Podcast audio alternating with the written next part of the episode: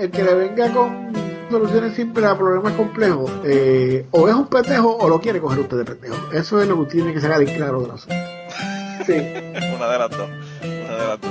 ¿Y sí, cómo sabe? Pues, te pusiste muy nervioso y ahorita este, la actitud que tienes no es normal. Eso dicho porque yo también fumo hierba y sé cómo huele. Dame.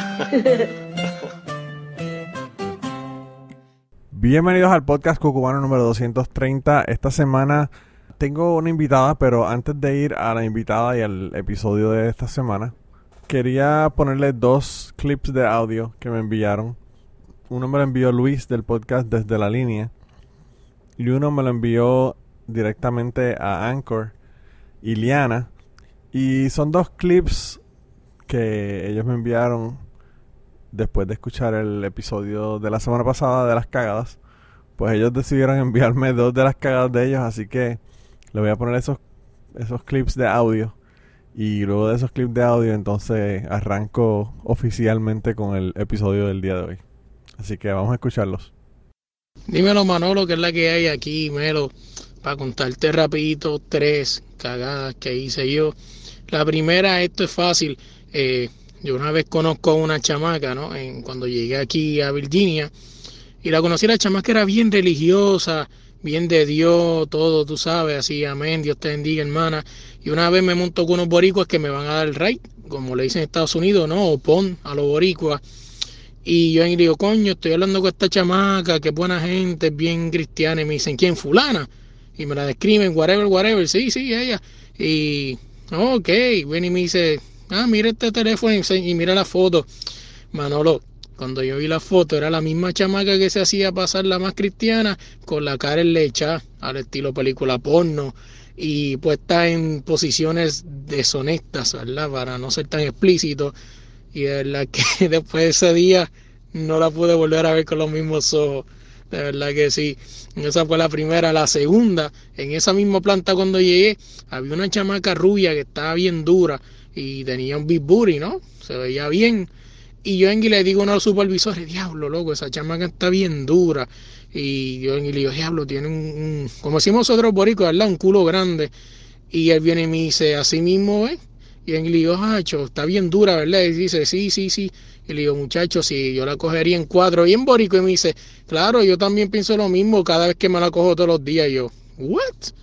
¿Qué pasó, papi? Te está ligando a mi mujer. Y yo, ella, puñeta. Esa fue otra. La última, la clásica, ¿no? Por si no la han escuchado, por lo que soy famoso y por lo que me bulean a veces en el chat de Telegram. Eh, yo tengo el podcast desde la línea, aprovecho para pluguearlo, ¿verdad? Eh, me buscan en todas las redes con desde la línea pod hablamos de deporte y de todo un poco. Y estoy buscando las primeras entrevistas, ¿no? Y trato de conseguir al señor José Huertas González, o mejor conocido como el Invader número uno. Pues nada, estamos cuadrando todo, bla, bla, bla. Le explico que es un podcast, él no sabe que es un podcast, whatever. Eso no viene a caso, y tomaro. En digo esta simple frase que cambió todo. Eh, mira, Invader, eh, podemos hablar sobre tu carrera y si quieres obviar algo, lo podemos hacer. Muchacho, ¿para qué fue eso? El Invader no me bloqueó. Porque ese señor yo creo que no sabe lo que es bloquear. Pero muchacho me dijo de todo un poco que no tenía nada que ocultar, que yo era un indecente, bla, bla, bla. Y esas son mis tres cagadas, le conté dos. Y ahí la tercera clásica por la que siempre Manolo me la recuerda y siempre se pasa haciéndome bullying. Nada, Manolo, espero que esto te sirva y nada, saludo a toda la gente que escucha el podcast cucubano. Hola Cucubano, mi nombre es Giliana y tengo una cagada que contarle. Mi mamá estaba aquí en, Estados Unidos visitándome y después de, cenar una noche yo estoy recogiendo la cocina y ella me dice, vengo, me voy a bañar, vengo ahora. Pues en segundos después mi esposo que está sentado al frente mío, que es americano, me dice, Iliana, le estoy viendo los pezones a tu mamá. Y yo, ¿cómo es? Sí, que está, que está, aquí en Facebook Live. Y yo, ¿cómo? Pues corro para donde ella está bañándose. Le digo, voy corriendo gritando, mami, apaga el teléfono, apaga el teléfono. Abro el baño la puerta del baño ya está sentada, desnuda, encima del toilet. Y ella me dice, ¿qué fue? ¿Qué fue? Yo le cojo el teléfono y digo, mami, ¿qué te está grabando en Facebook Live? Y salió, te están viendo. Y entonces en eso yo tengo mi teléfono, me mandan texto, dos personas, un hermano de ella y mi cuñada, me dicen, le estoy viendo las tetas a tu mamá, apaga el teléfono. Y yo le digo, mami, te estás grabando. Y ella, ay Dios mío, ¿cómo es eso? ¿Cómo es eso? Yo no quería, yo lo que estoy mirando es otras cosas. Fue horrible. Ella se, se, se puso a llorar y a llorar y a llorar. Anda pa'l carajo. Qué clase de cagada tan brutal. Ah, gente, saben que si tienen más cagadas o si tienen historias, me las pueden seguir enviando. Me las pueden enviar directamente por Anchor en anchor.fm slash cucubano o desde el app de Anchor. Y, nada, sigan, sigan enviando sus cagadas y sus historias. Eh, y ahora sí, ahora sí los dejamos con el episodio de esta semana. Bienvenidos al podcast cucubano número 230. Me parece que ese es el número, ¿verdad? No estoy seguro, pero pues si ese no es el número, busquen ahí y lean a ver cuál es. Si no, ponle 269. Ese está mejor todavía. Tú sabes que te puedo invitar para el 269. Yeah. Eh, esa voz que escuchan ahí es de mi querida amiga Marilyn, que aparte de en este episodio, ella ha estado en el episodio número 91, que nos habló de extraterrestres, de Tinder y de intercambio de pareja. Me imagino que todo el, todo el mundo que empezó a escucharnos recientemente es el que van a bajar para escuchar todas esas historias de Tinder. Eh, pero además de eso, también estuviste en el 179 y ahora en el 230. Así que, ¿cómo estás, chica? todo bien, todo bien. Feliz de escucharte. Pues mira, yo, yo este quería invitarte porque pues tenemos que dar el update. Yo dije que, que estaba invitando a gente que hace tiempo que no invitaba y la última vez que viniste aquí eh, en, en el 179 fue en el 2019, en marzo, así que lleva, lleva un año, Un año. Damn. aunque usted no lo crea. Así que nadie, déjame invitarte de nuevo y, y, y hablar, bochinchar, a ver cómo estás. La última vez que hablamos estaba mudándote para Puerto Rico a comenzar tu trabajo allá. Sí, sí, ya, ya que de casualidad fue en marzo del año pasado y esta vez lo estamos haciendo en marzo, deberíamos hacerlo todos los marzos de cada año. Deberíamos hacerle una, una tradi- la tradición. En el Sí. mes de la mujer, traerte a ti. Exacto. Eh, mañana es esa cosa del Día de la Mujer. Eh, El mes completo, supuestamente ya ya cogieron el mes. Están como los negros, cogieron el mes completo. Es que como yo soy afrentada, yo prefiero que cojan el mes los hombres y quedarme con los restos de los 360. Eso ya está buena, eso ya está bien buena. Que cojan marzo y tú coges el, el resto, cojo el resto del año, olvídate de eso. Mira, Marilyn, yo hice una historia aquí el otro día. El otro día digo yo, hace unas semanas atrás, ¿verdad?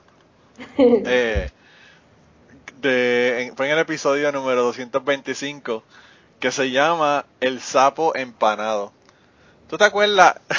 porque, porque esto es para corroborar a la gente, que la gente sepa que realmente es cierto lo que esto, que esto pasó. ¿Tú te acuerdas cuando nosotros estábamos en, en la clase de ciencia con la pioja? Que fue, Ay, eso sí, fue. Sí, la maestra de ciencia. Pues ella, ¿tú te acuerdas que nosotros eh, abrimos un sapo, ¿verdad? Ajá.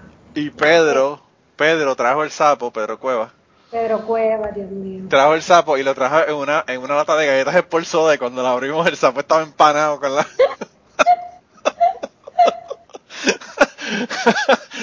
Ay, te acuerdas. Pedro, aventuras y emociones. Uh. eso no me acuerdo. A él le cantaban eso.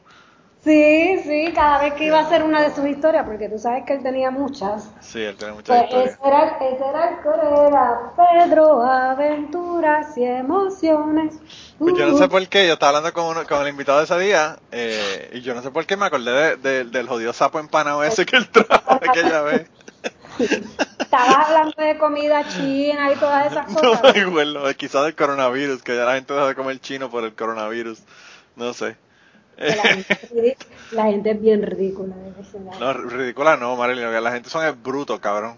Dice, estaba, estaba leyendo un artículo que bajaron las ventas de las cervezas Corona en un 28% por culpa de que la gente no quiere tomarla ahora por el coronavirus. Mira qué clase de anormalidad. Mira, eso me acuerda.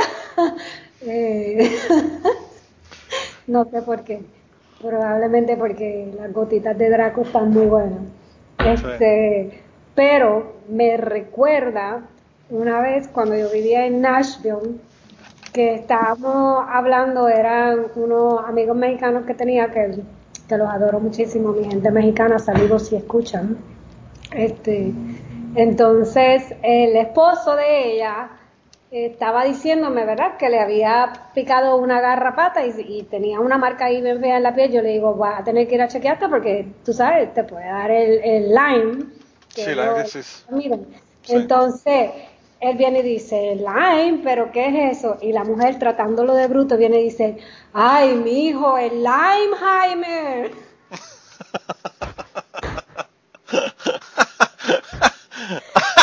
Yo me Oh. iba a ver de la risa, porque yo- ellos me miraban como de que se ríe esta cabrona. Pero es que lo más lindo es que ya lo estaba tratando a él de bruto. Sí, sí, sí, sí. tú sabes, el resto del chiste cabrón. se explica por sí solo. Pero yo me estuve riendo como un mes completo cada vez que me acordaba. Pues yo, eh, eso fue como, yo ya contar la historia aquí, pero te la cuento a ti ahora de nuevo. Una, una compañera de, un compañero de trabajo de papi, ¿verdad? El contable de la cooperativa donde papi trabajaba. Papi fue con el contable, con la esposa del contable y él, a- al parador Casa Grande cuando lo abrieron, ¿verdad? En Utuado. En Que por cierto, una parte de ese parador, eh, la parte de abajo, la tengo para la venta. Si alguien quiere una propiedad ahí a la orilla del río, con una vista cabrona, me avisan. Me estás dañando los fucking anuncios, me estás dañando las fucking historias con anuncios. Es brutal. De eso vamos a hablar, pero dame un break, dame un break, déjame contarle el cuento. Pero anyway, el, pa- el parador, ¿verdad? Eh, cuando lo abrieron, papi fue allá con, con el contable y la esposa a comer, que lo invitó el muchacho que se dio que el dueño. Y entonces al final, cuando terminaron de comer, el, el, el muchacho le dijo, ah, mira, no, no se vayan, no se vayan, que les voy a traer un brochure. ¿Verdad? Un brochure que había hecho de, la, de, de las facilidades y qué sé yo qué. Y la señora, la esposa de, la esposa del contable de papi dijo, ay no, no, no, mire, ah, eso para ellos dos nada más porque es que yo estoy muy llena, ya yo comí demasiado, yo no quiero Y papi dice que él lo que quiere hacer era un roto y enterrarse con el bochorno de la vieja bruta que no sabe lo que era un brochure. Está cabrón, mano, de. Yo me hubiese reído, yo tu papá me hubiese reído y en el momento porque no hubiese aguantado. Pero tú sabes lo que es eso. By the way, ¿tú sabes quiénes son esos? Son, son familias de, de Martín. Tío de Martín. Eh, está cabrón, mano. me murió de la risa. Una vez nosotros, mira, hablando de, de historia de historias de antaño, nosotros, tú sabes que nosotros teníamos el grupo, la banda que tocábamos, yo tocaba batería. Sí. Martín tocaba guitarra y el man tocaba bajo. Y y- Héctor era el cantante, ¿no? Y Héctor cantaba así. Pues nosotros teníamos, teníamos el grupo y practicábamos eh, en la cooperativa a veces. Y una vez estábamos en una noche eh, en la oficina de la cooperativa donde papi trabajaba, llamando a, a las familiares, ¿verdad? Para que nos vinieran a buscar. Y Martín se puso a joder con, a jugar, a tirar un, un- un papel de inodoro, ¿verdad? Un rollo de papel de inodoro. Y cuando terminó de jugar con el papel de inodoro, lo puso en el escritorio de su tío, ¿verdad? Y cuando el tío vino por la mañana el otro día, yo trabajaba en la cooperativa de, de- de- en- trabajando en verano, ¿verdad? Llegué a trabajar y cuando llegó el tío, que llegaba como una hora más, más tarde, yo entraba como a las 8 y él entraba como a las 9, eh, llegó y cuando llegó y fue a su escritorio encontró un, un papel de un papel de toile, un rollo de papel de toile encima del escritorio. Y él dijo, ¿y esto? ¿Y esto qué? ¿Qué, qué, qué es lo que significa esto? ¿Qué es lo que me han querido decir? y el, y el, el señor que hacía el, el, eh, el, ah, los pagos, ¿verdad? El señor que estaba encargado de la nómina y toda la pendejada, le dice, ay, yo no sé, que te, te habrán querido decir que eres un cagón. Y yo, ay, puñeta. Y por ahí siguieron, y él sigue con la investigación de quién carajo fue el que puso ese papel de. Y yo dije, mano, si yo si este ya saber que fue el sobrino de él que le puso eso, y por nada, ¿verdad? No fue, no fue para querer decirle nada, fue que lo dejó ahí puesto, tú sabes. Este, si llega a saber que es el, el sobrino del que le puso el papel de en el escritorio, el, hombre se cae de culo, pero está cabrón, yo me moría de la risa. Pero mano, que mucha mierda nosotros pasamos en esos odios grupos, puñeta. Bochornos, que era lo que nosotros íbamos a hacer, porque nosotros no tocábamos un carajo. No, si tocaron bien para la, la fiesta de la clase les quedó de guille. Sí, pero yo no fui a la fiesta, yo no, yo no fui, por eso debe haber sido que tocaron bien porque yo no estaba. El que tocó la batería fue Jim Paul, ¿no? Jim Paul. Jim Paul, sí. Sí, eh, batería tocaba Jim Paul, tocaba yo y, y este eh, Juanga, Juan Gabriel. Oh, Juan Gabriel, Nosotros Juan tres Gabriel. tocábamos, tocábamos este batería los tres. Que espero que esté bien, no sé, no sabe que te enteraste que su niño se había Sí, me Muerto. enteré. eh, Qué pena. Está cabrón, Anyways. ¿verdad? Mano, es- esas son las cosas que a veces yo pienso y está cabrón, Marilyn, porque, bueno, cuando nosotros estamos en la escuela, uno piensa que es invencible, uno piensa que no le va a pasar nada, uno piensa que no va, que no va a pasar nada, que, que las cosas, la vida va a ser peaches and cream, ¿verdad? Todavía vida- no. Y la vida le da unas bofetadas a la gente, a uno, ¿verdad? Bien cabrón. Yo todavía lo pienso, aunque me siga dando cafetas de eso. Ah, no, a mí también, a mí también, pero, pero lo que te quiero decir es que uno no, no se o sea, por ejemplo, tú no- nunca te imaginas que un compañero de nosotros se va a morir como le pasó a Fanny que le dio cáncer. Eh, tú sabes, ese tipo de cosas que uno dice, wow, qué cojones, está cabrón. Eh, gente que, mira, Joven, Jim, gente joven, loco. Yo estaba hablando hoy con mi hermana precisamente, porque estábamos buscando unos récords de, de mi hermano. Y entonces fuimos ahí a, a lo de los psicólogos y todo esto, pero nos metimos en el lado de... estás hablando conmigo cuando baloncesto. No, no, nos metimos en el lado de AMSCA para alcohólicos, ¿verdad? Ok. Que de hecho, tú sabes que en las películas, perdona que, que yo brinco de temas, pero no importa. En las películas, cuando están en los hospitales, que siempre en los hospitales aparecen los pasillos vacíos, bien cabrón, y así, uno dice, en la vida real siempre hay gente en los hospitales, pues Sí. no en este. Ahí yo, yo le decía a mi hermana, imagínate que sale por ahí Jason, el de Viernes 13. Jason, no, que te pasa como en The Walking Dead, que tenía un cuarto cerrado con todos los, con todos los zombies dentro del cuarto. Y, y mi hermana que es medio cagona, pues ya tú sabes. Anyways, fuimos ahí, de casualidad te estoy diciendo de dónde surgió el tema del alcoholismo, porque nos metimos ahí y me acuerdo de, tenemos un vecino que de que yo me acuerde, cinco años, ya él era alcohólico, yo tenía más que cinco años. Han pasado 40 años, ya saben mi edad. Han pasado fucking 40 años. Y ese hijo de su madre se levanta todos los días a beber. Le hicieron hace como dos semanas atrás prueba de todo, de los riñones de todo, y tú crees que el cabrón salió bien de todo y es alcohólico, pero alcohólico, alcohólico, alcohólico. Que no bebe agua de ese alcohólico. Yo no entiendo porque hay gente que son así, hay gente que, que bueno, mi abuela, mi abuela fumó hasta los 97 años que se murió y, y nunca tuvo ningún problema desde los, qué sé yo, 12 años, 14 años que empezaba a fumar cigarrillos. Ahorita te llama uno de esos por ahí oyentes inteligentes y te dice, sí, pero se murió a los 97. se murió como quiera. No, obviamente, ni- ni- ya, ya a los 97 puñetas, y lo que iba a estar para dejar la biónica. Yo digo que yo me conformo con 70. Si llego a los 70 saludable y yo luego me muero, que se joda, pero yo no quiero llegar a 100 todos los días. No, yo, yo a mí no me importa cuando me vaya, a mí no me tiene sin cojones. Después que no vaya sufriendo, ya yo le dije a Chi que si me daba cáncer que me, nos íbamos a mudar para, para Oregon, que pudiéramos matarnos cuando quisiéramos.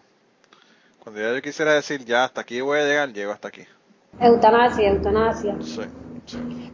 O si no, te conseguimos una dosis de, de la droga esa de caballo que se meten los drogaditos de aquí para que te Propofol, Propofol de la de Michael Jackson. Muchacho. De la de Michael Jackson. Te mueres en un viaje, pero te mueres feliz. Sí, eso es lo que está cabrón. Eso Fíjate, está ¿cuál, cabrón. cuál sería para ti tu muerte perfecta? Hablando de muerte. Mi muerte, ya yo eso lo hablamos el otro día, pero yo creo que el- mi, mi, mi muerte perfecta sería monóxido de carbono.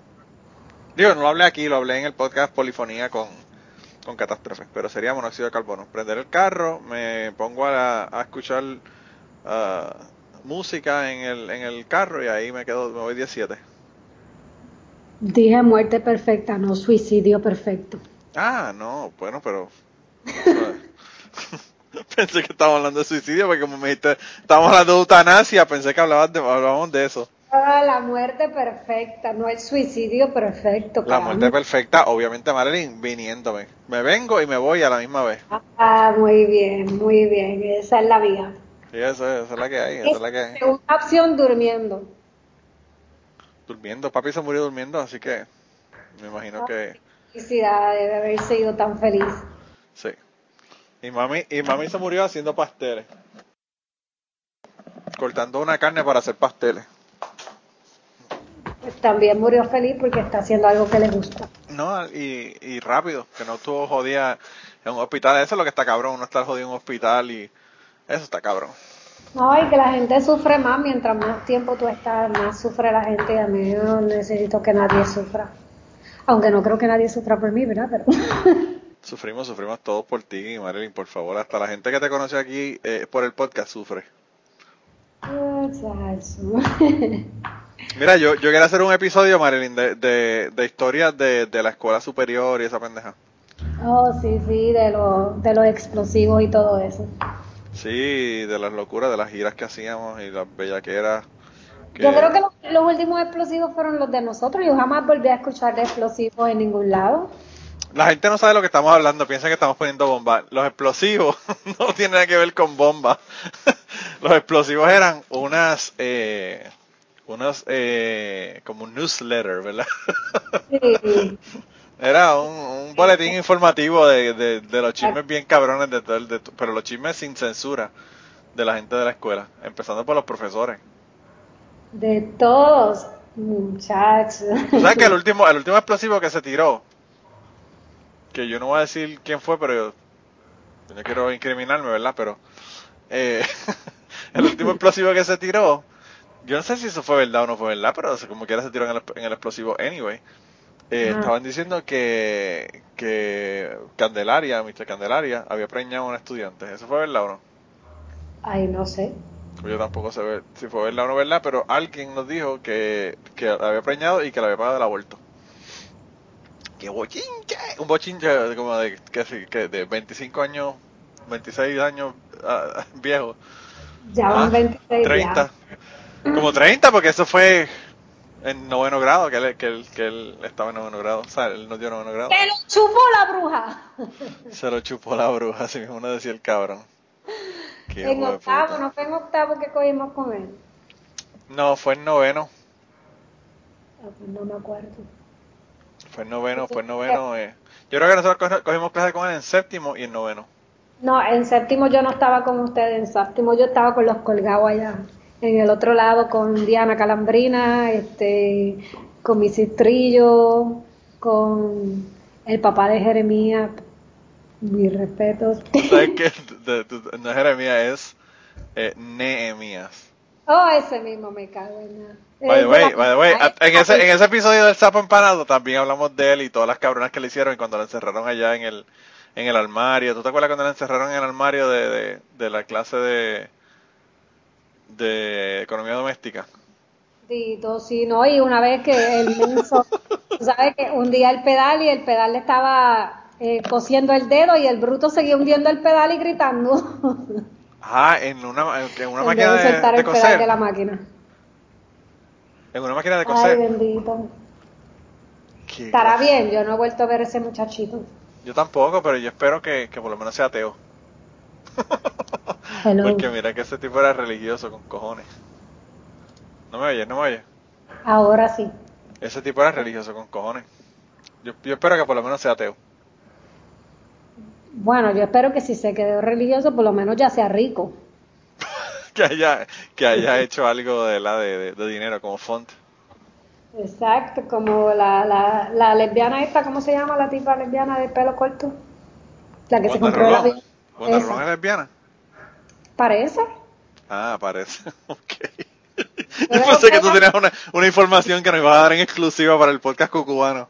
Yo creo que ella, eh, dentro de sí, realmente lo es, porque ella parece lesbiana.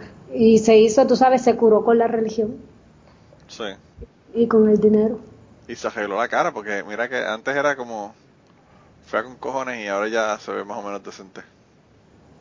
¿Tú has visto la foto de ella vieja? No, no, realmente no, no la sigo. Te voy a mandar una foto para que tú veas, para que tú veas cómo ella lucía antes. Hay otra por ahí también que predica, que ponen la foto en Facebook, que antes de, de- no tenía teta y luego ahora, tú sabes, eh, Dios le ha dado abundancia. Dios le ha dado teta, Dios le dio teta, bendita. De la abundancia, si tú pides por abundancia la tienes, lo que es que tú tienes que saber lo que quieres pedir. Vale, ¿tú te acuerdas cuando la gente te decían que tú, que estabas cabrona, que jugando jugando lotería y pendejada, y tú le, tú le decías a la gente que si Dios te iba a regalar un millón de dólares, que tú lo que le estabas dando la oportunidad a Dios de que te los regalara a través de, los de los boletos de la lotería? Yo decía, era comprando esperanza con un dólar. Está cabrón.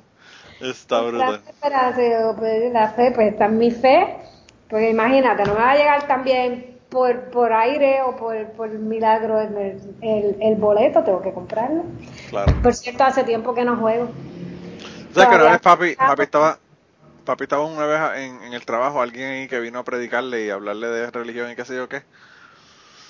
Y le dijo, el, el señor le dijo a papi, no, mire, usted ve ese carro ahí, ese carro que tiene ahí, que tengo ahí, me lo, me lo, me lo dio el señor, ¿verdad?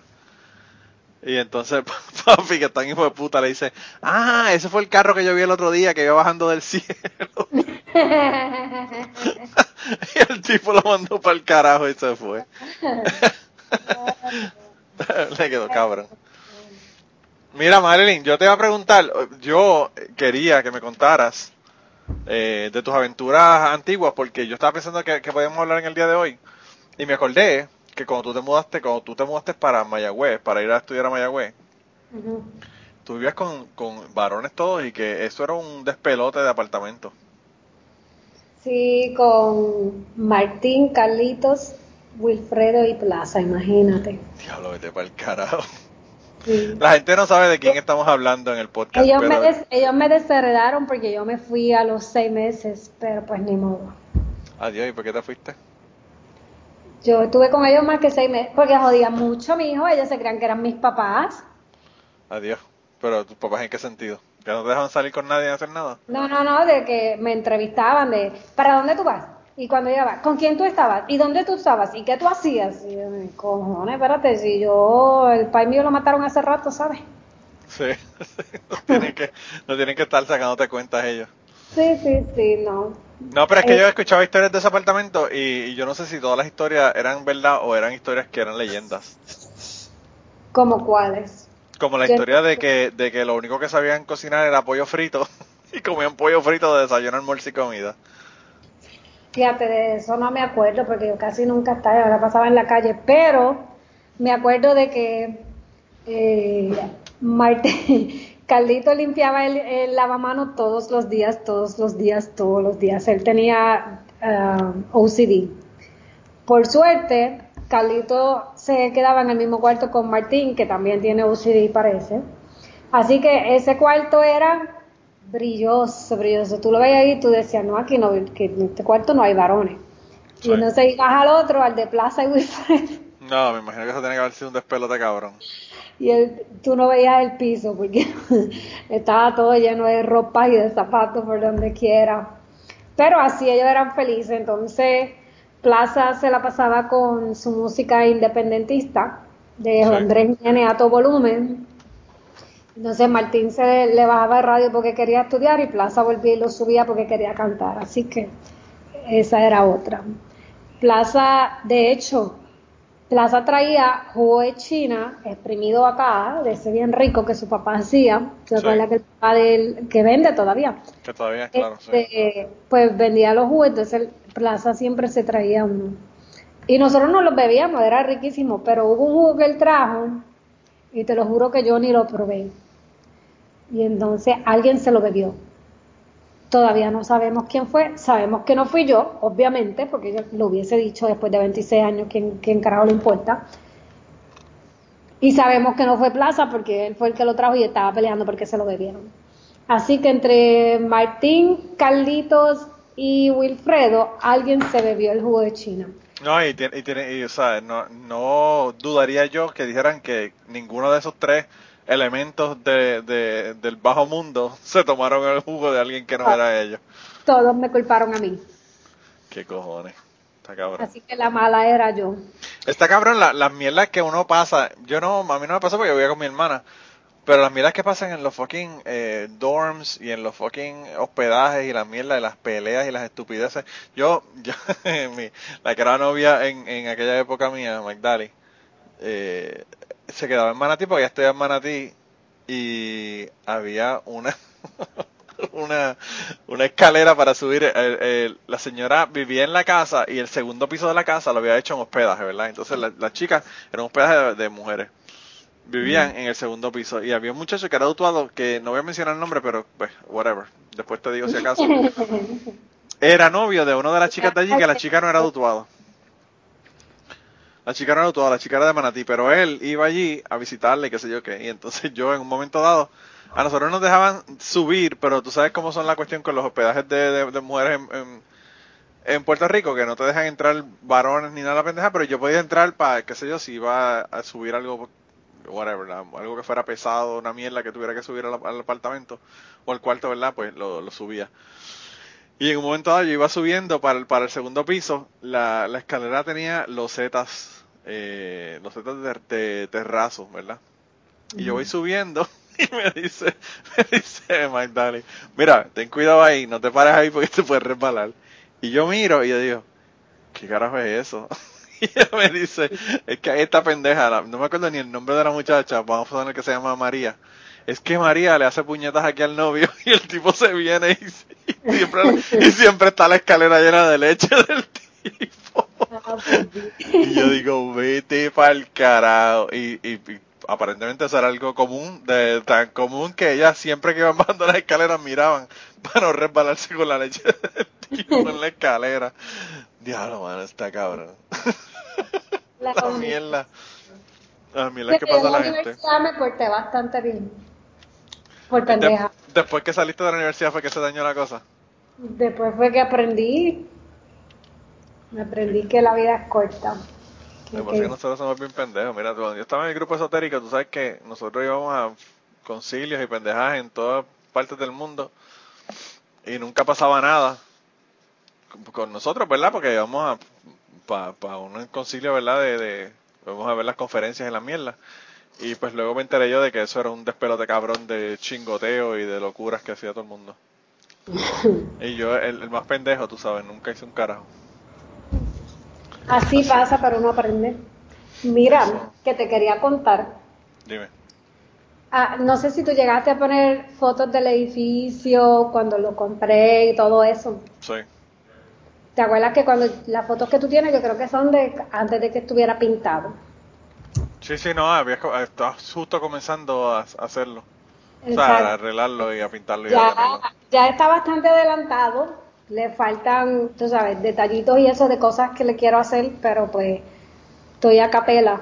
Para las personas que no escucharon el episodio anterior, es que tú eres, eh, estás trabajando con real estate en Puerto Rico. Sí, ahora Y compraste un, edificio para hacer tu oficina y tu casa y todo demás. Exacto. Pues el edificio cuando yo lo compré, este edificio se había inundado, que por cierto, cuando estábamos despintando las paredes abajo, eh, debajo de la pintura estaba marcado, ¿verdad? Una línea y decía 21 de septiembre, o dice porque no lo borré, 21 de septiembre de 1975. No, no, 98. Ah, eso fue con George. sí, George, 5 pies, 2 pulgadas. Wow. Lo que pasa es que tú estás ahí en la desembocadura del río, del río Grande Arecibo. Sí, pues entonces yo vine y le añadí ahí mismo arriba eh, María, porque para María el mismo edificio se inundó y fueron exactamente casi, casi 20 años, a mí, 19 años, porque George fue un 21 de septiembre, María fue un 20 de septiembre. 20, sí. Entonces, para George se inundó 5 pies 6 pulgadas, para María se inundó 7 pies 6 pulgadas dos pies más. Diablo, vete para el carajo, cabrón. Así que, y nada, le, lo escribimos también y cuando le pasamos por la pintura por encima, no le dimos una segunda mano porque se quedó ahí. So, el que viene lo puede ver. La marca de George y la marca de parte de la historia del edificio. La marca de George y la marca de María. Pues, pero el río, el río Grande Arecibo pasa justo por ahí al lado.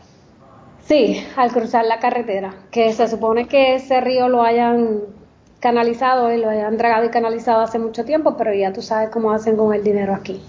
No, y ese, y ese, ese mismo río se llevó el puente, ese que se llevó el puente allá frente a la playa y todo más abajo. Y, sí, aparte. Y para completar aquí son PNP. Así que no van a hacer nada bueno en Arecibo. Hasta que cambie esto, que esperamos cambiarlo ahora en noviembre. Que por cierto, eh, dale el plug a la próxima entrevista que vamos a tener. Eh, sí, no se pierdan a Ismael Rodríguez, próximo representante de Arecibo por el Distrito 14. Vote por él en las elecciones 2020, una X bajo Victoria Ciudadana. ya puedo trabajar en la, de locutora en la radio y todo. Ya puedes estar de, directora de campaña. No, no, no, eh, ese es uno, uno de los próximos invitados que vamos a tener en el podcast. Él, él va a estar conmigo, me parece que dentro de dos episodios más. Eh, y full, full disclosure, ¿verdad? Están saliendo ustedes juntos. Así que eh, tú vas a ser la primera dama. no, no, no, porque es representante. Ah, no, no, no cuadra, ¿verdad? No cuadra. Pero, yo espero yo espero que la gente de Puerto Rico, de verdad, en serio, yo espero que la gente busque opciones porque de verdad que los dos partidos principales del país están clavando a Puerto Rico desde hace décadas y bueno, hay que empezar a buscar soluciones nuevas a los mismos problemas que hemos tenido todo este tiempo, ¿verdad? Que hay algunos que disfrutan la violación. Sí, está cabrón, de verdad que yo no sé. Yo, a veces yo escucho a, mi, a mi, tía, por ejemplo, hablando de, los partidos políticos y la mierda en Puerto Rico. Y está cabrón porque ella habla de, de, los, de los PNP como si ese fuera el problema. Y yo, pero puñetas, si los populares son iguales. Exacto. sabes. Entonces la gente dice, ay, los de Victoria Ciudadana que iguales, pero decía, ¿cómo tú sabes que son iguales? Si ninguno de ellos ha estado en ningún, excepto por Natal, que, que por cierto es excelente, es el caballote. Eh, los de la mayoría de los demás no han estado en, puestos políticos, no han tenido la oportunidad de estar en un puesto político. ¿Cómo tú sabes que van a ser iguales si no les has dado la oportunidad? Porque... Marilyn, ¿tú sabes lo que se me ocurrió? ¿Qué? Yo creo que el, el título el título de este episodio va a ser Enlechando la escalera. Ya, ya me vino, se me iluminó la mente. ay, ay, ay. Enlechando la escalera. Wow. Anyway.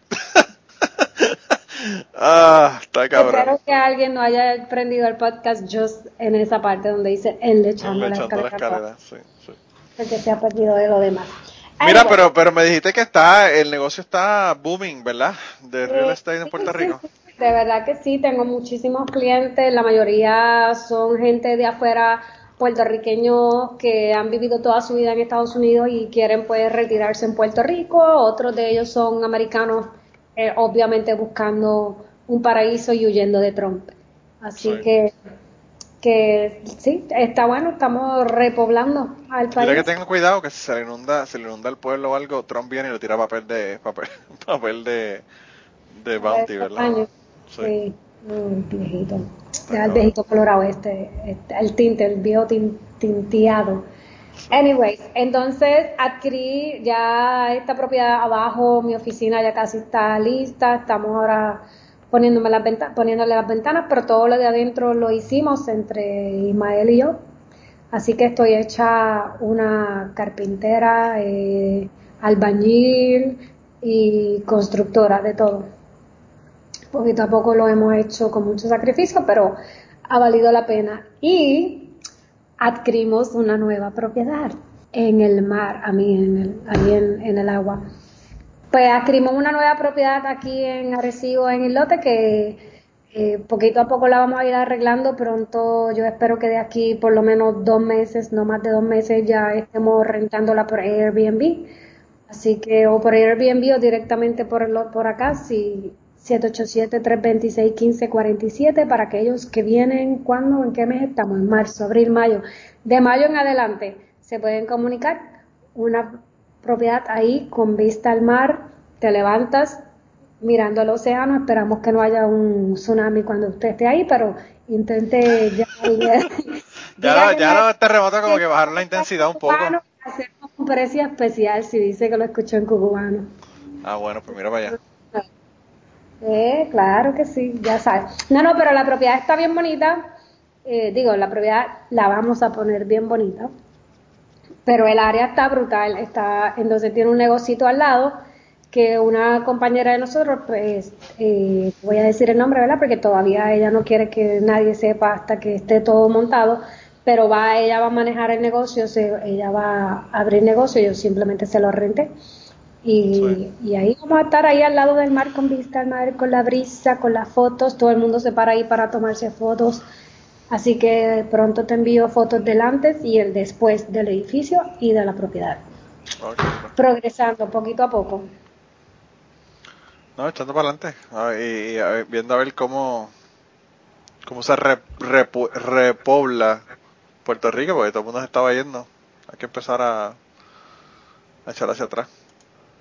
Claro que sí, claro que sí. Así que si buscan propiedades, cuenten con MRT Real Estate, The Deal Maker. en inglés y todo, en inglés, ¿eh? Sí, sí, sí.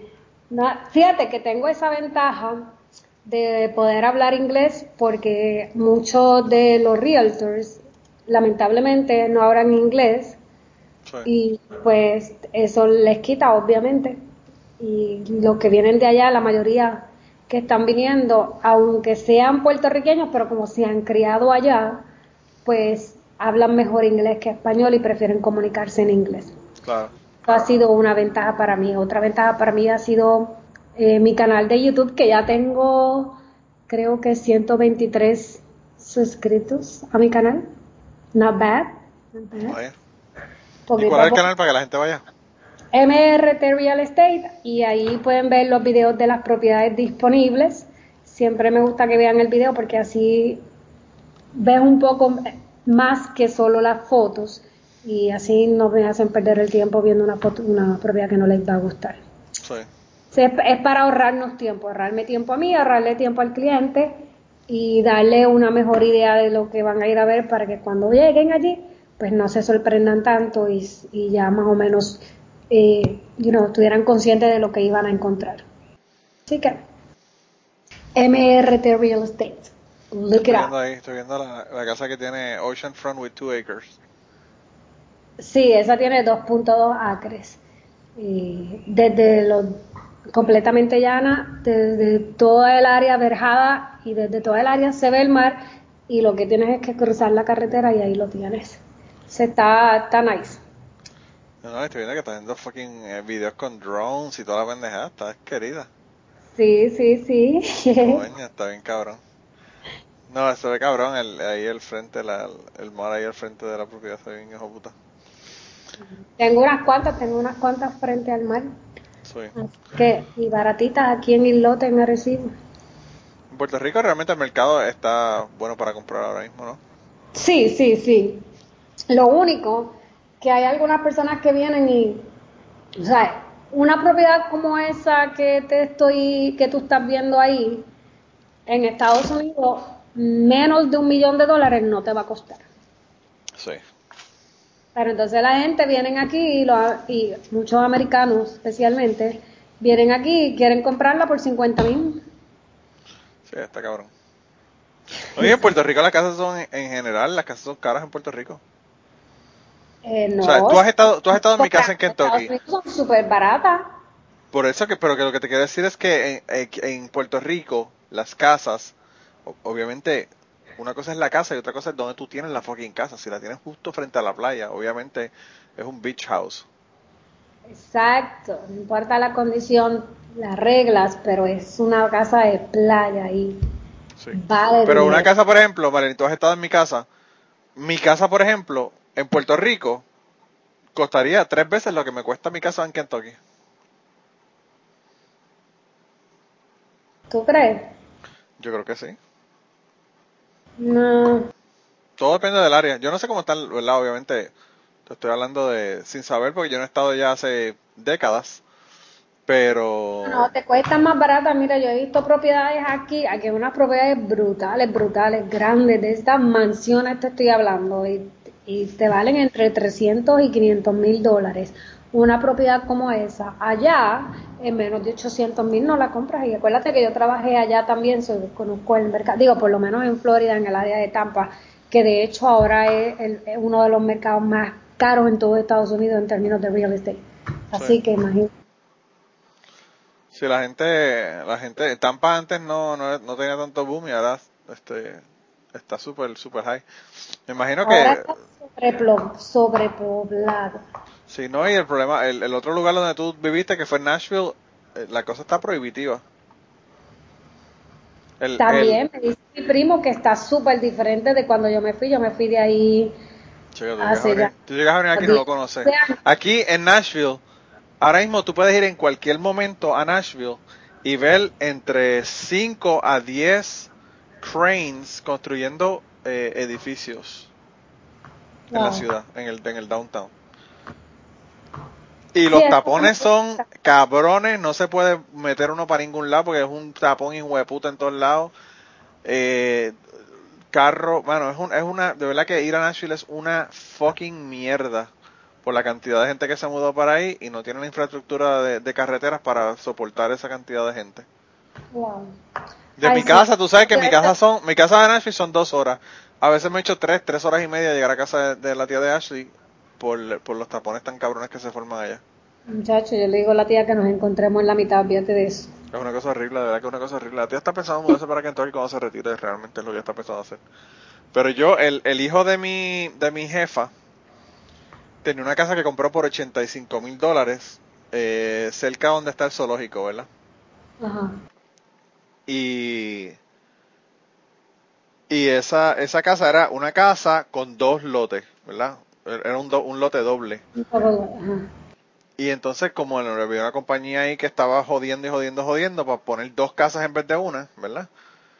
Le estaban ofreciendo dinero, ofreciendo dinero, hasta que él le ofrecieron un trabajo trabajando con, con la NASA en... eh, es en el borde entre Luisiana y, y Mississippi. Él vive en Mississippi, pero es justo, justo ahí en el borde con Luisiana. Y se mudó para allá y vendió su casa y la casa la había comprado 10 años antes por 85 mil dólares y la vendió por 265 mil pesos.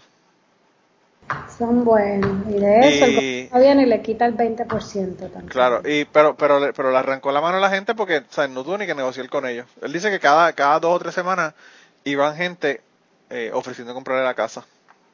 Está la gente como loca. Mira, yo aquí eh, David Caleb, el escritor que vino aquí, que estuvo aquí en el podcast al principio del podcast, eh, vino aquí a dar una conferencia en Vanderbilt, en la universidad, y él se estaba quedando en un apartamento, era en un segundo piso, justo detrás de Vanderbilt, que tú sabes que eso es por ahí por donde está el Partenón y el parque. Y él se estaba quedando en esa casa y me dijo, ¿tú sabes cuánto esta gente están pagando? Era un apartamento estudio encima de una casa que parece que la persona hizo ese estudio arriba para rentarlo. Me dice, ¿tú sabes cuánto están pagando? Yo estoy pagando, por, están pagando por este estudio diario. Y yo le dije, ¿cuánto? Me dijo, 600 dólares la noche Damn. en ¿Estás Nashville. loco? 600. Y es la universidad quien lo paga, porque fue lo- fueron ellos los que le pagaron el viaje, eh, pues le pusieron Si esa no tiene vista al mar, conmigo van a pagar 80 dólares en la noche frente al mar. Hello. Sí, eso ya. Por si quieren, en vez de le echar la, en vez de le echar la escalera, le echan, le echan el, el océano Atlántico. Y allá, para, para que los peces tengan de comer. para aumentar, para contribuir al, al, al- emblanquecimiento de los corales. Sí, sí, sí, Diablo, actualmente- Marilyn. Qué anormalidad. Qué anormalidad. De verdad que este, este podcast se ha descarrilado totalmente.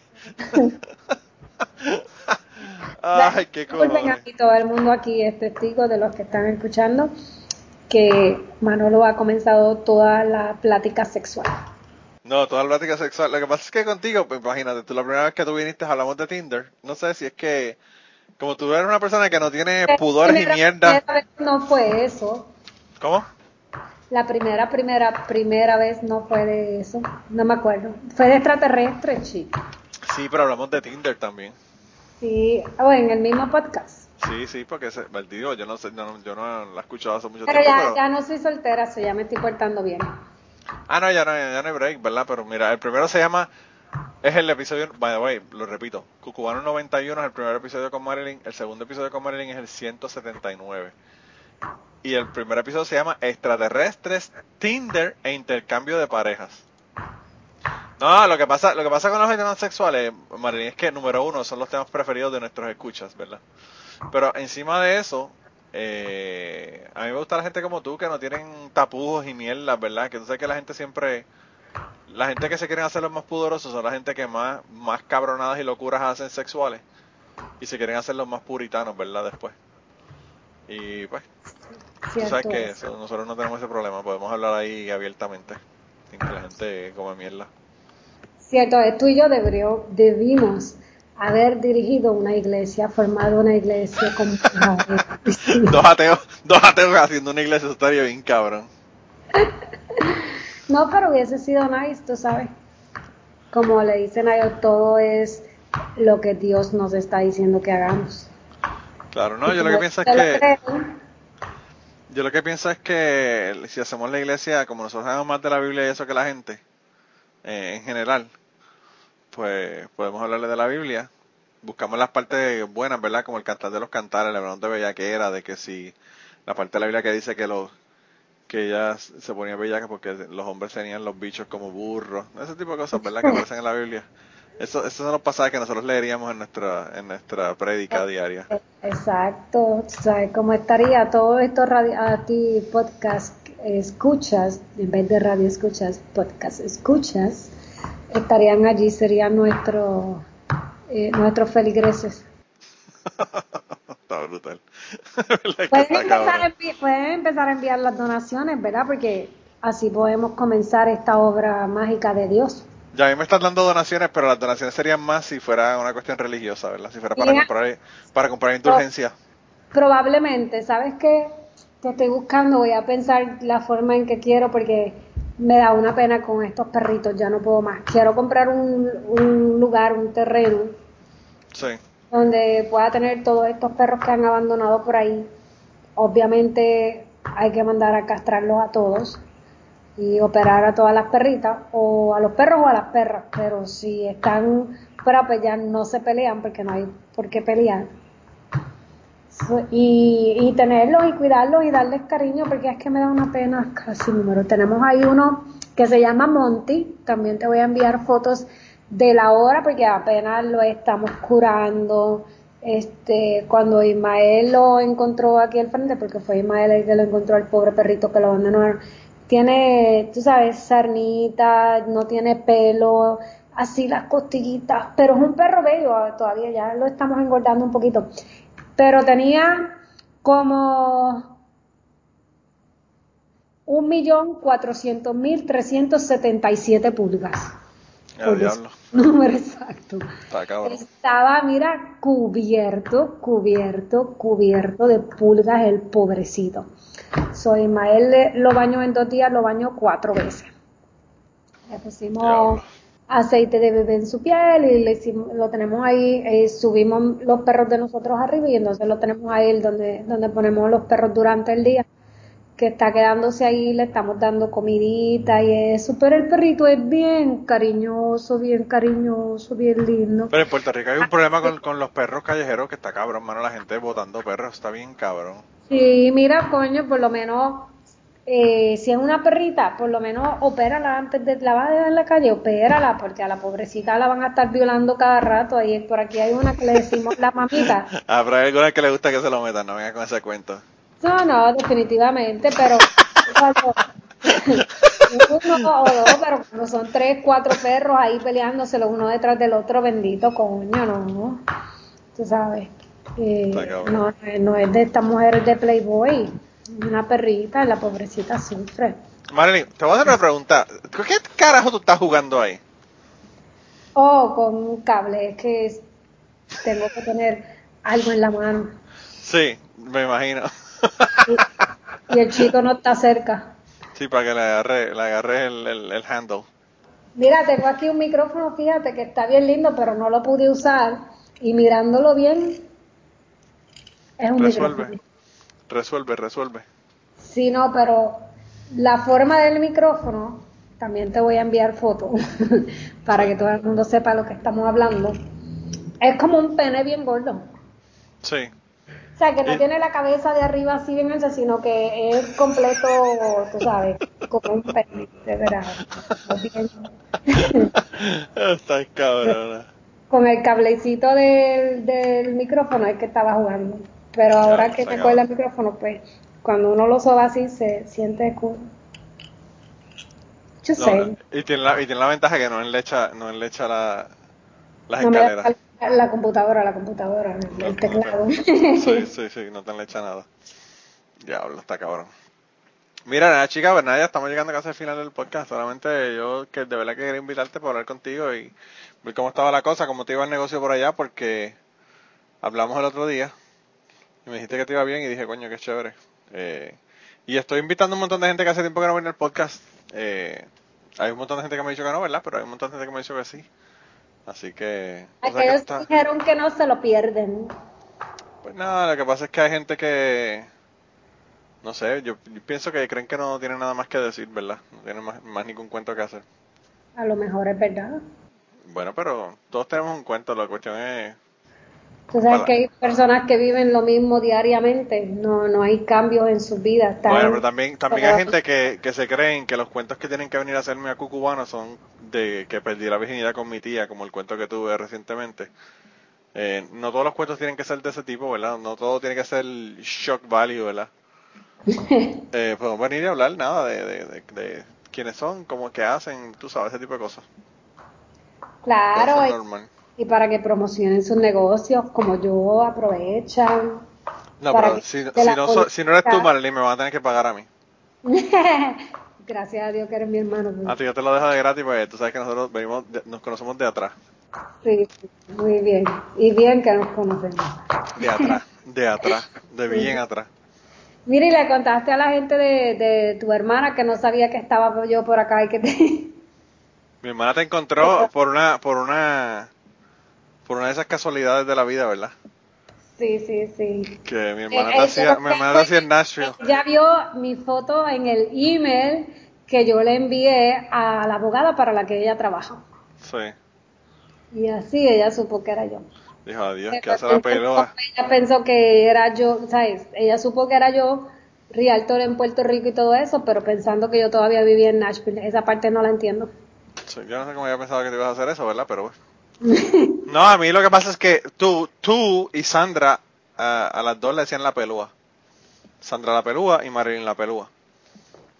Eh, por el por el pelo rizo abundante que ustedes tenían. Que tengo, que tengo. Tenía, no, todavía lo tengo. No sé, porque como tú a veces, a veces yo te veo en fotos, tienes el pelo lacio, a veces lo tienes rizo, o sea, dependiendo de cómo el mood que tengas, ¿verdad? No, yo no me he vuelto a poner el pelo. Mira, yo me puse el pelo lacio solamente una vez. Pues yo no sé, yo, yo me gusta, me gusta rizo, me gusta natural. Y no vuelvo, no vuelvo, jamás, jamás vuelvo a poner ¿Pero qué pasó? ¿Te, ¿Te jodí el pelo?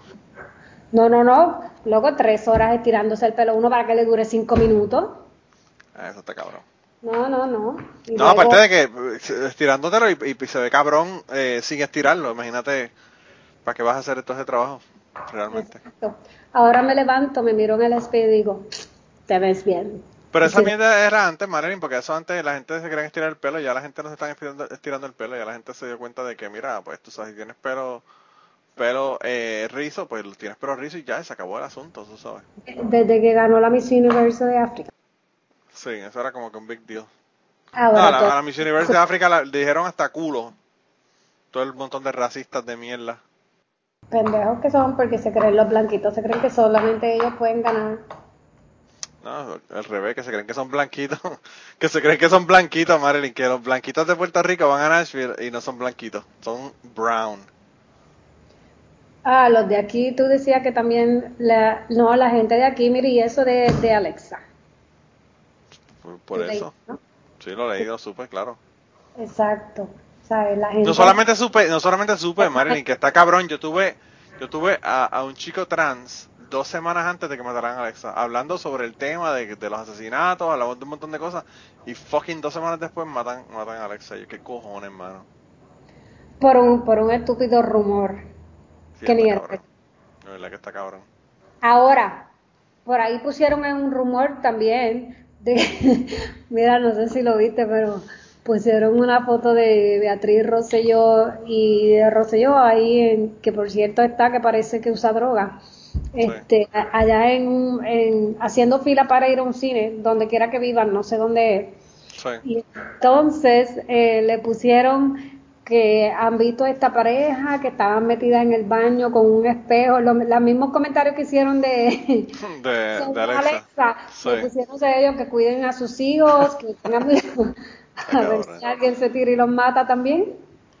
Pero pues, a eso, no los han matado. Digo, no es que estoy citando a que vayan y los maten, aunque nos harían un gran favor el, el pueblo de Puerto Rico si mataran a todos esos corruptos. Pero pero que conste, no les estoy diciendo que los maten, solo que nos harían un favor. No, no, pero esos corruptos, esos corruptos, Marilyn, que, que, que no vale la pena que ellos los maten, pues ya no están en el gobierno, que maten los que todavía están en el gobierno. Por eso, de eso es que estoy hablando. Sí, ok.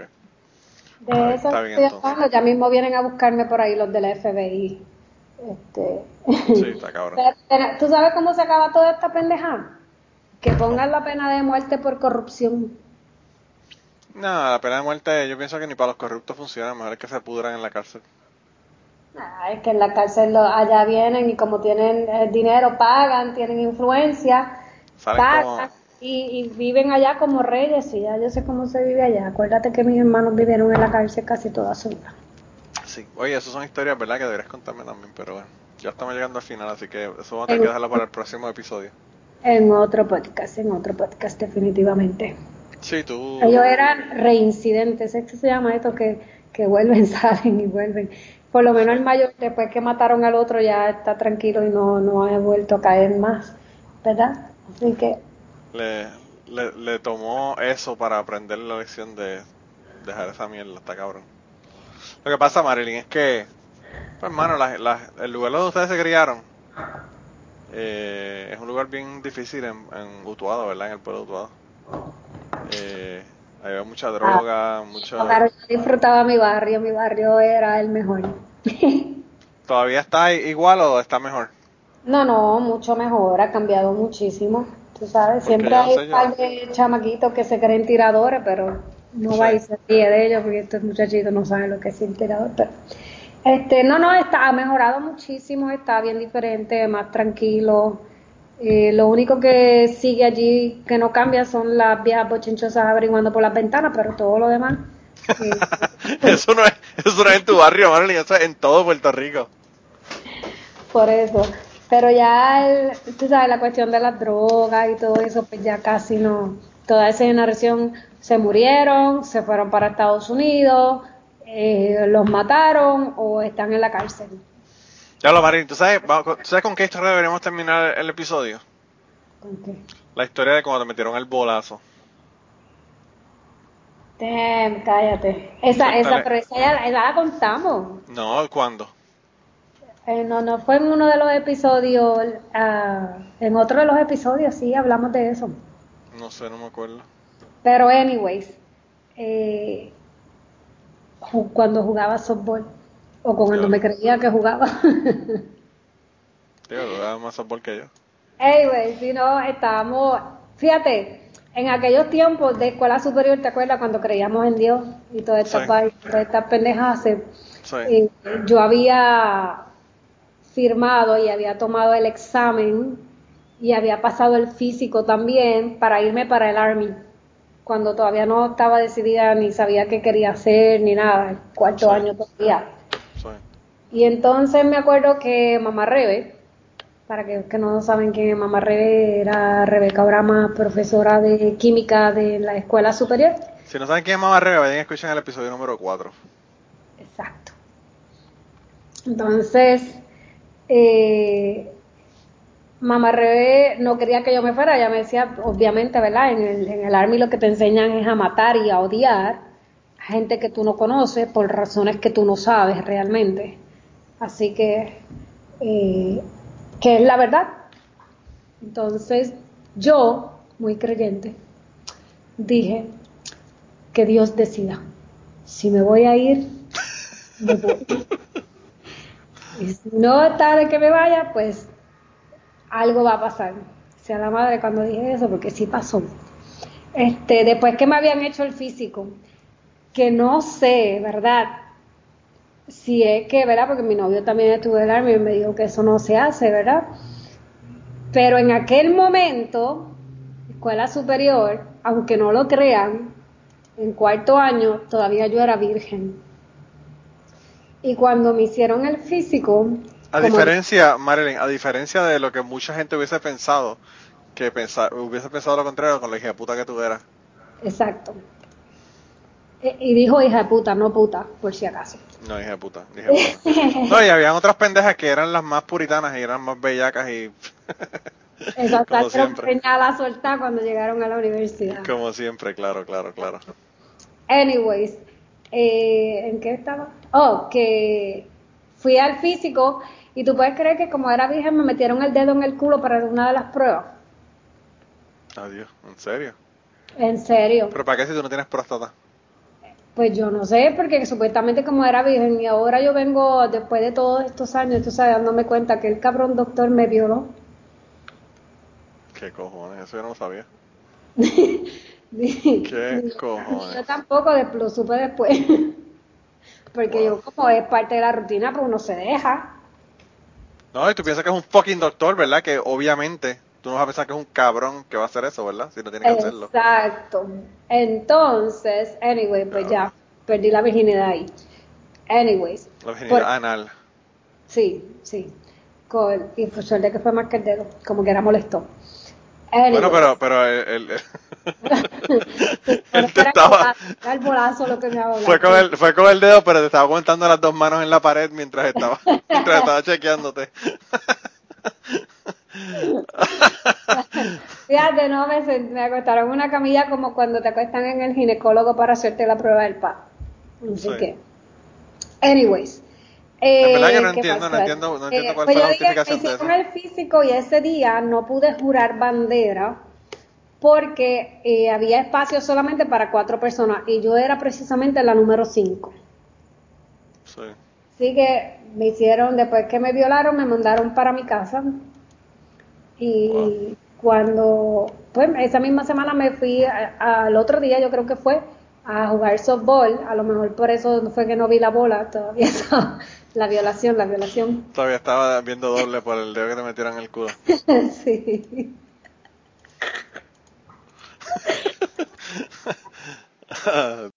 Entonces, eh, pues había un, equipo practicando en el parque, así que nos fuimos para una esquina y obviamente empezamos a hacer un fogueo. La distancia de, de donde picheas es mucho más corta porque estamos en un espacio más pequeño. Y yo estaba pichando ese día, lanzando en español, por favor. Entonces, cuando estaba lanzando bien mal y la que le tocaba batear, yo no sé si tú te acuerdas, este, ay puñeta, se me olvidó el nombre de ella. Era una morenita, una morena de, del caserío, Zulma, Zulma. Una morena así, bien, bien fuertecita ella del caserío, yo era una nena, ya era, ella era, ella era adulta, este, mujer, y esa cabrona, que en paz descanse, porque por cierto se murió no sé de qué. Este, murió? Sí, hace tiempito se murió. Creo que le dio un cáncer o algo así. Eh, y se murió. Pues dio un batazo, una clase línea, que si yo hubiese intentado subir el guante para, para cogerla, me hubiese, me hubiese roto la nariz, o sea, me hubiese dado en la misma nariz, porque no me dio tiempo de reaccionar, solamente viré la cara un chispito y me dio en el pómulo. Y obviamente me caí de rodillas. Todo se puso negro. Y cuando abrí los ojos, lo único que vi fue la sangre bajando así. Y pues obviamente no tenía balance porque me, me desbalanceó y todo eso. Como los boxeadores cuando te dan por la queja, pues casi. Sí. Como la cara es tan grande, pues obviamente. Eh, por suerte el hospital estaba al lado opuesto, que de todas formas no sirvió de nada porque el hospital estaba en tres carajos. Eh, de ahí me mandaron para Arecibo y me puse como un monstruito, ¿te acuerdas? Tú fuiste a verme con Gladys, Arocho. Sí, con todo el- un montón de gente de la escuela. gente, sí. Yo no me había, o sea, eh, mi abuela y todo el mundo habían quitado los espejos o yo no sé cómo yo me veía. Pero Pero verdad fue lo mejor que hicieron. yo no sé cómo yo me veía porque así que no, no tengo idea de, de cómo me veía. Pero me acuerdo que me mandaron para el distrito de acá de Arecibo, que era morirse, eso fue por la tarde, y al otro día, a las 7 de la mañana, todavía a mí no me habían atendido.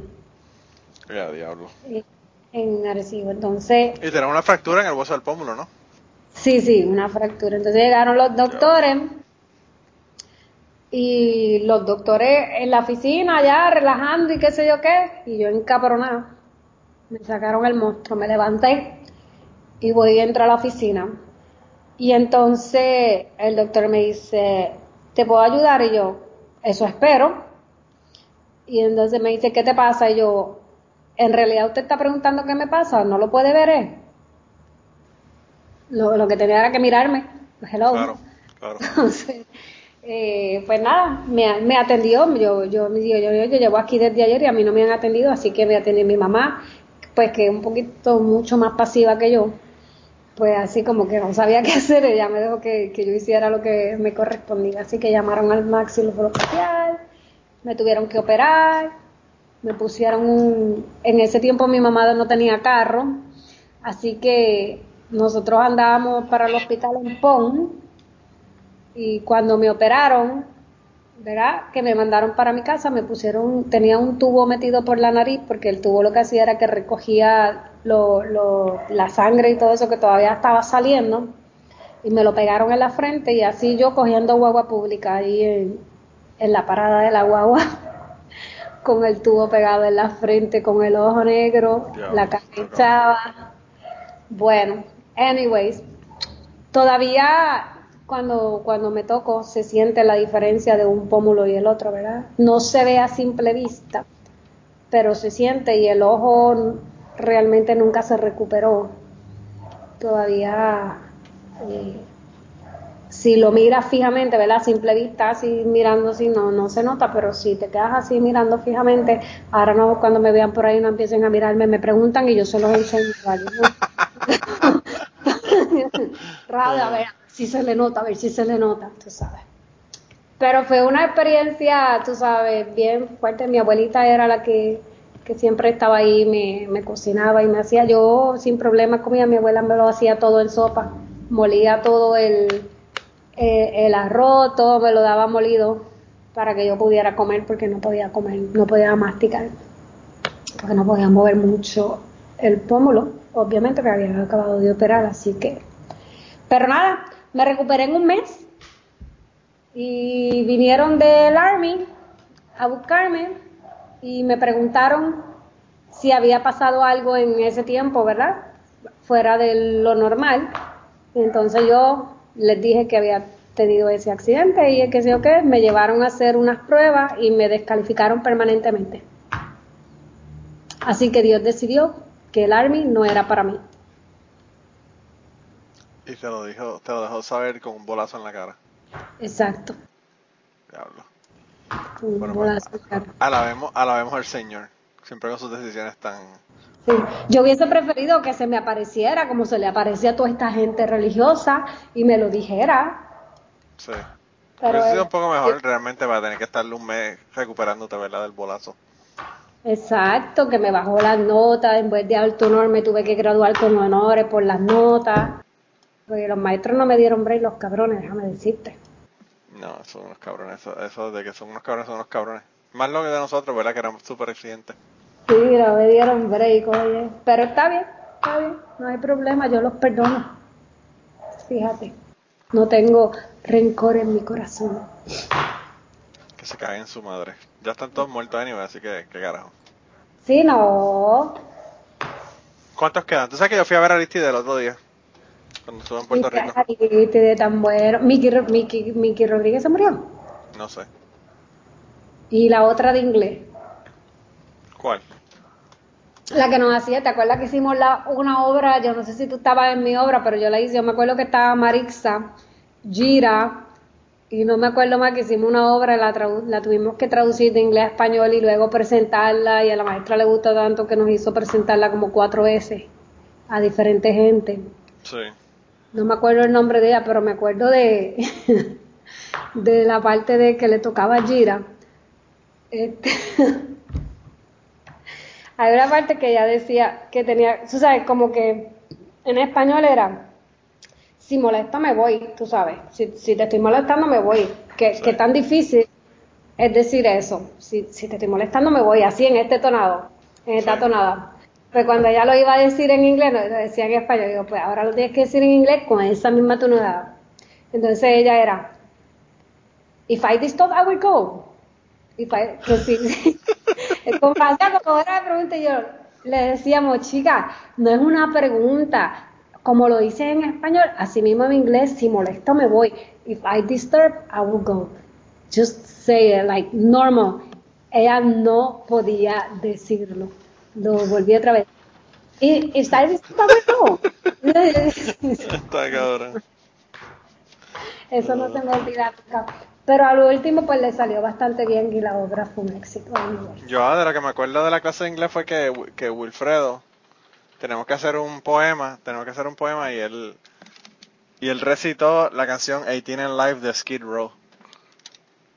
Y como la maestra no escuchaba no escuchaba música en inglés de metal ni de hair metal ni nada de eso, pues no sabía que, que no era una, una que no era una poesía que él había escrito, sino que era una canción. y como él se sabía la canción, pues lo que tenía que, en vez de cantarla, decirla, ¿verdad? Improvisar ahí él. Y la maestra súper impresionada con él porque hizo la, canción esa y le quedó tan, tan brutal la letra de, la, de, la, de la poesía y era una canción de, de Skid Row, que, era clase. Y, si fuera una canción que, que no fuera famosa, ¿verdad? Pero bueno. Pero nosotros, ah, y yo me acuerdo con Martín, un, un proyecto de, era un proyecto de, de, de que había mandado a hacer Rebeca Brama, mamá Rebe. Entonces, el proyecto ya lo había asignado desde el principio de clase. Yo esperé hasta lo último y Martín había hecho el proyecto sobre el sonido. Y yo hice exactamente el mismo proyecto que Martín pero Martín lo hizo en tres meses y yo fui a la biblioteca y lo hice en un día y sacamos la misma nota, Martín estaba encabronado. Ah, diablo. Está brutal. Ay, ay, ay. A mí me gusta la casa de Rebeca Rama porque nos tiene clase de, de sexualidad y anticonceptivos y todo eso en la clase de química. Sí, a mí lo que me gustaba era cuando al principio cuando te decía, ven los libros, los están mirando, miren las páginas, no tienen ni bichitos ni chochitas, así que si ustedes quieren dibujar bichitos y chochitas, háganlo en su libreta. los dibujan en su libreta, por favor, no los dibujen en los libros. sí, porque esos libros terminaban el año jodido. Ay, no, es que la gente tenía una obsesión con la sexualidad. Bueno, mija, pero es que las hormonas en esta época estaban bien, bien cabronas, tú sabes. No, yo, yo estaba escuchando, el otro día estaba escuchando el podcast de Joe Rogan y él estaba diciendo que los, los hombres, ¿verdad? Cuando son chamaquitos, entre los 16 a los 20, 22 años, eh, están como un, como un nivel bajo de, de, una locura por, por las hormonas. Lo único que pensamos en chichar todo el tiempo, está cabrón. Eh, es, una, es una locura, de verdad. Eh, pero pues, eh, comenzamos, comenzamos a hablar de echar la escalera y pues estamos ahora terminando de, de echar la escalera. Pero Marilyn, eh, siempre que vienes me la paso cabrón, así que qué bueno que pudiste venir y hablar conmigo un rato. Claro que sí, estamos ahora tengo que Ahora tengo que conocerla a tu chico a ver si a yo te doy el sello de aprobación o no. Fíjate, es muy, muy inteligente, eso es lo que más me atrae de él, es un chico muy, muy inteligente, de muy buen corazón sobre todo tú, eres, sapio sexual, lo que te gustan son los chicos inteligentes. Sí. Sí, no, pero este tiene la combinación de todo, déjame decirte, porque no es solo es inteligente, es guapísimo también. El, ah, la inteligencia vino como plus. Ah, bueno, pues eso es lo que, lo que hacía falta entonces. Sí, eso es lo que hacía falta para que yo me quedara. Sí. Quedarse es la parte más difícil en tu vida, realmente siempre ha sido. Mira, pues darle la información a la gente donde consiguen, por si acaso quieren comprar una casa en algún lado, en Puerto Rico. Pues 787-326-1547, solo para casas, cero bellaqueras, por favor. no le manden, no le eh, manden dick pics tampoco. ¿Verdad? MRT Real Estate, lo pueden buscar, pueden buscar mis reviews on Zillow para que vean que soy best agent in Zillow. Eh, todos mis reviews son excelentes. La, todos son cinco hasta el momento. Así que mis clientes muy satisfechos, le orientamos sin compromiso, quiere comprar, quiere vender aquí en Arecibo o en toda la parte norte de Puerto Rico, parte del centro también, estamos a la orden siempre. MRT Real Estate en YouTube, en Facebook, Instagram, todo va a ser lo mismo, MRT Real Estate. Así que me pueden conseguir The Deal Maker.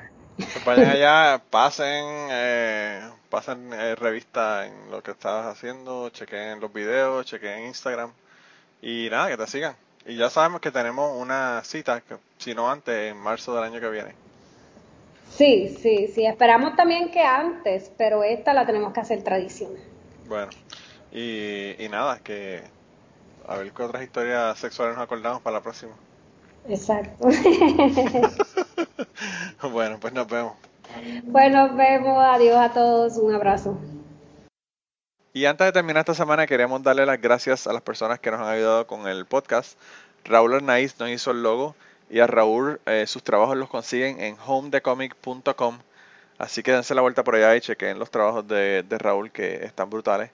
Y la canción del podcast la canta Maida Belén con Rafi en la guitarra y Kike Domenech en el 4. Y eh, queremos dar las gracias también a ellos por haber permitido que nosotros usáramos la canción para el podcast. Si te gusta el podcast y quieres apoyarnos en el podcast, puedes ir a la página de Patreon de nosotros, que es patreon.com slash cucubano y ahí puedes hacer aportaciones para el podcast y además de las personas que aporten eh, ahí para el podcast, le vamos a tener material adicional que no va a estar incluido en el podcast dentro de la página de Patreon. Así que dense la vuelta por allá y chequenlo. Gracias por habernos apoyado, gracias por recomendar el podcast, gracias por contarles a su abuela, a su tía, a su mamá y a sus amistades. Gracias por darnos follow en Twitter, porque tenemos muchas personas que nos escriben todas las semanas y queremos darle las gracias a ustedes también, porque sin ustedes realmente, pues para qué vamos a grabar el podcast. Y nada, con eso los dejamos, se cuidan un montón y nos vemos prontito.